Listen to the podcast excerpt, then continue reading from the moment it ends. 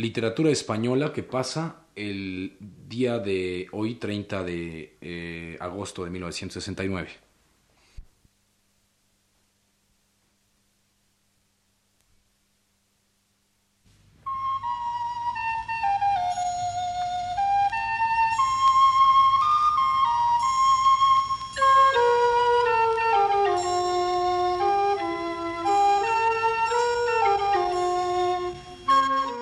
Este es el programa Literatura Española a cargo del profesor Luis Ríos.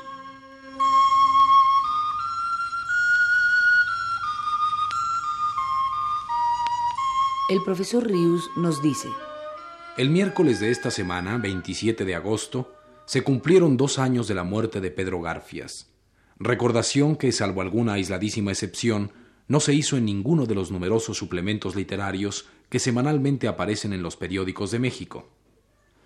Para no caer en un programa radiofónico de literatura española como es este, en la misma injusta omisión a la que ha aludido, quiero reunir hoy aquí algunos de los textos que al poeta muerto hace dos años dedicaron, en muy distintas épocas, otros escritores. Sea por lo menos esta pequeña antología de escritos sobre Pedro Garfias un homenaje a la memoria del autor de Río de Aguas Amargas, y Primavera en Eton Hastings.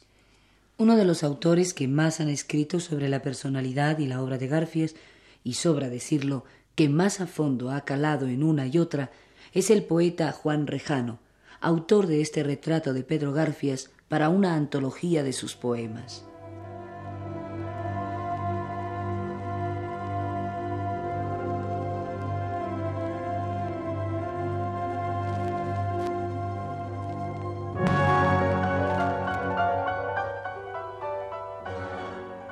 Oscuro pájaro ganchudo la faz, reverso insólito de un alma luminosa, melancólica, manadora de sueños, como la sepultada estrella de la niñez. Revuelta, hirsuta la melena de cansado león sobre una frente organizada para los pensamientos que con la virgen ternura se humedecen. Agudos y endrinos los ojos dispares, disparados y anublados a un tiempo por un frío velo crepuscular, como esos pequeños relámpagos estrangulados en un cielo de nácar aborrascada. Un rictus de bondadosa amargura en la boca navajeada, por donde han brotado tantas sílabas musicales que apenas quedan campanas en las torres herrumbrosas, lenguas de cristal en los ríos romanceros. Apesadumbrado el dorso, las corvas espaldas trepando a los hombros de encina o de sillar. Torpe, renqueada la andadura que fue airosa alguna vez como la inconsciente juventud que no advierte su sangre. Ágiles las manos cual avecillas de nicotina, manos suyugadoras de palabras que ya no son sino esqueletos de palabras, recortadas imágenes fonéticas de las que sólo percibimos su sonido de cosa rota. Monólogo puro, monólogo cordial. Desesperado hilo del corazón que a punto de romperse se anuda más fuertemente y vibra y restalla y se enciende, metal desafiador de los más altos fuegos. Aquí está Pedro, aquí está Pedro Garfias, aquí está Pedro Garfias de Écija, de Cabra, de Osuna, Pedro de la campiña bética y de las marismas que llegan a Tartesos, Pedro poeta, poeta contra él mismo, Pedro contra todos. Mago de los naipes líricos, maestro de los otros naipes que abanican madrugadas de azar y livideces recónditas. Matemático jubilado antes de nacer a las altas ecuaciones que se enlazan con el álgebra poética. Coleccionista de noches universales, de esas noches calumniadas en que el poeta crece sobre el césped de los jardines brumosos. Soldado de la sola, sola verdad revolucionaria, aprendiz en la casa del pueblo, huelguista de las glorietas madrileñas, orador de mítines rurales con olor a establo y tricornio de la Guardia Civil. Disecador de lunas ásperas, de lunas como puños sangrientos alzados vengativamente sobre la miseria enracimada contra las cerraduras millonarias. Acaricia las nieblas, ignora la topografía, ciego sin lazarillo y sin perro por los temibles laberintos. Lucero galán de todas las tabernas enamoradas arcángel frecuentador de los manantiales más embriagantes. Pontífice mudo del cantejondo que de Triana a Jerez tiende su riguroso meridiano. La guitarra de los acordes alterados deambula por su cuerpo de un amanecer a otro. Estatua desprendida de la tierra, oloroso a vides y panales. Una rama de olivo le signó la frente. Un clavel negro le traspasó la piel. Un torso campesino doblado sudorosamente sobre la tierra le avivó la rebeldía.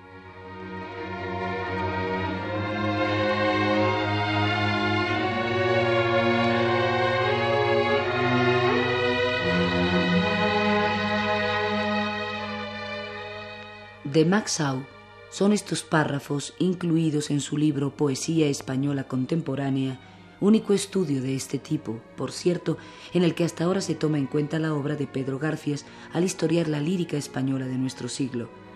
Esto escribe Max Au.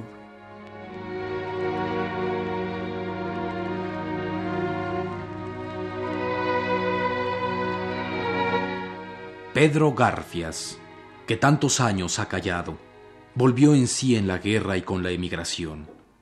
Su poesía sencilla y popular ha dado en estos largos años de esperanza y desesperación muestras de lo que puede un corazón sin trampas cuando tiene algo que decir y sabe hacerlo. En él no hay más retórica que la indispensable, un hilván.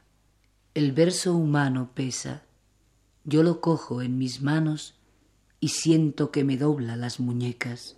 Poesía honda, que recuerda a veces la de Manuel Machado, la misma difícil facilidad, la misma galanura, pero sin asomo del desprecio señorito. Son otros tiempos y Garfia supo dónde tenía el corazón. En un libro suyo último, impreso en Guadalajara en 1953, hay unos poemas, entre algunas de circunstancia, con el garbo de lo mejor que ha escrito. Ábrese con una poética de andaluz. La palabra se revela.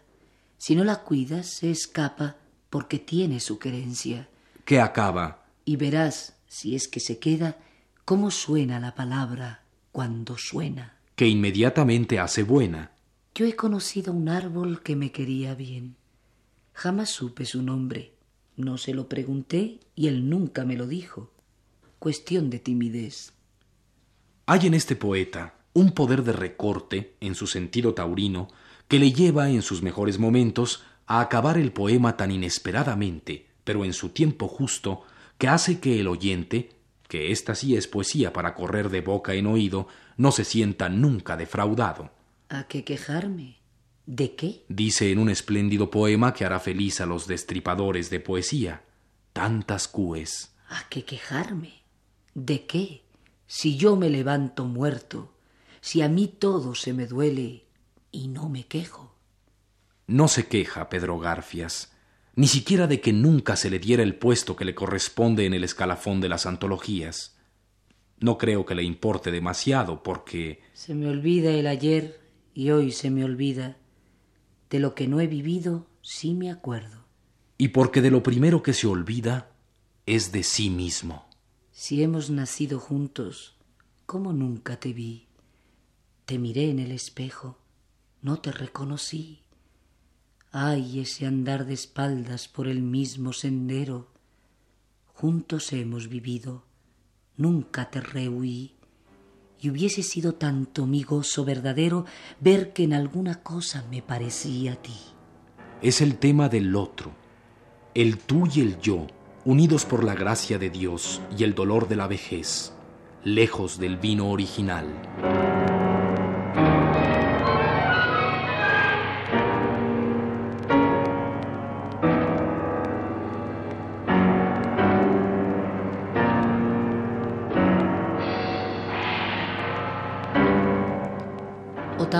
Hace de Pedro Garfias uno de los personajes centrales de su libro La librería de Arana, y en un momento del mismo lo retrata recitando.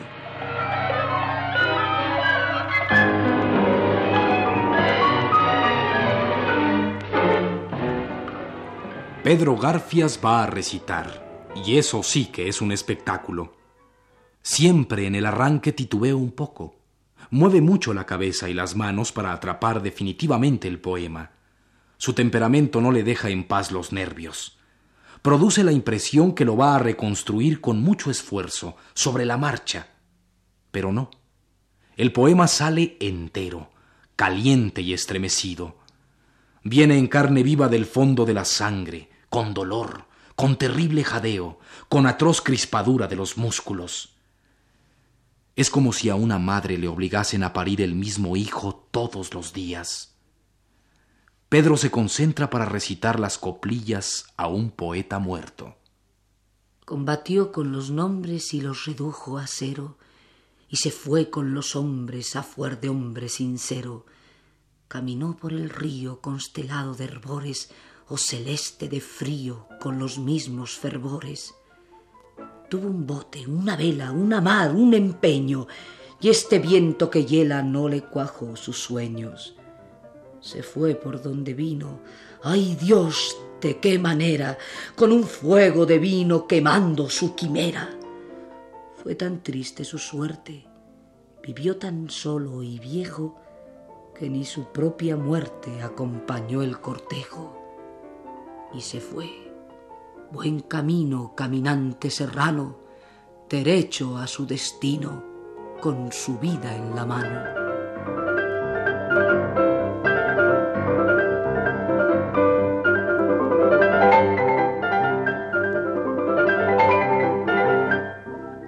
Terminemos esta breve antología de textos alusivos a la personalidad y a la obra de Pedro Garfias con este fragmento del excelente capítulo dedicado al poeta andaluz en el libro de Arturo Souto titulado Grandes textos creativos de la literatura española.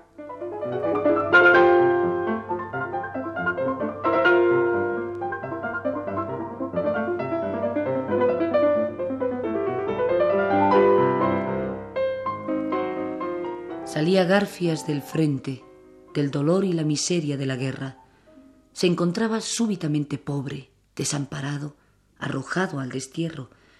Venía a encontrarse en un hermoso jardín de Inglaterra, en un remanso de aristocrática paz insular. ¿Cómo no había de quebrar la calma aquel grito desaforado del español desmelenado? ¿Y cómo los que lo leyeran entonces habrán recordado después la tormenta de fuego que vino a caer en aquellas aguas impasibles de la isla indiferente y estoica? Podrán curarse las heridas de la guerra en los pueblos y en muchos hombres, por malheridos que hayan sido. Pedro Garfias, sin embargo, no llegó nunca a sobreponerse de aquella pérdida. Es cierto que estaba predispuesto. Su poesía entera es búsqueda angustiosa, total desconcierto ante la soledad y el misterio de hombres y naturaleza.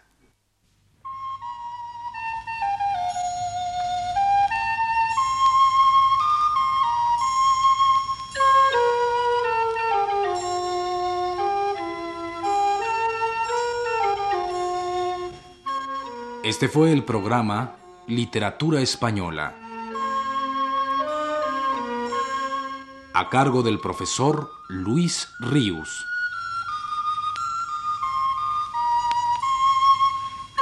Realización técnica de Juan Rodríguez Llerena.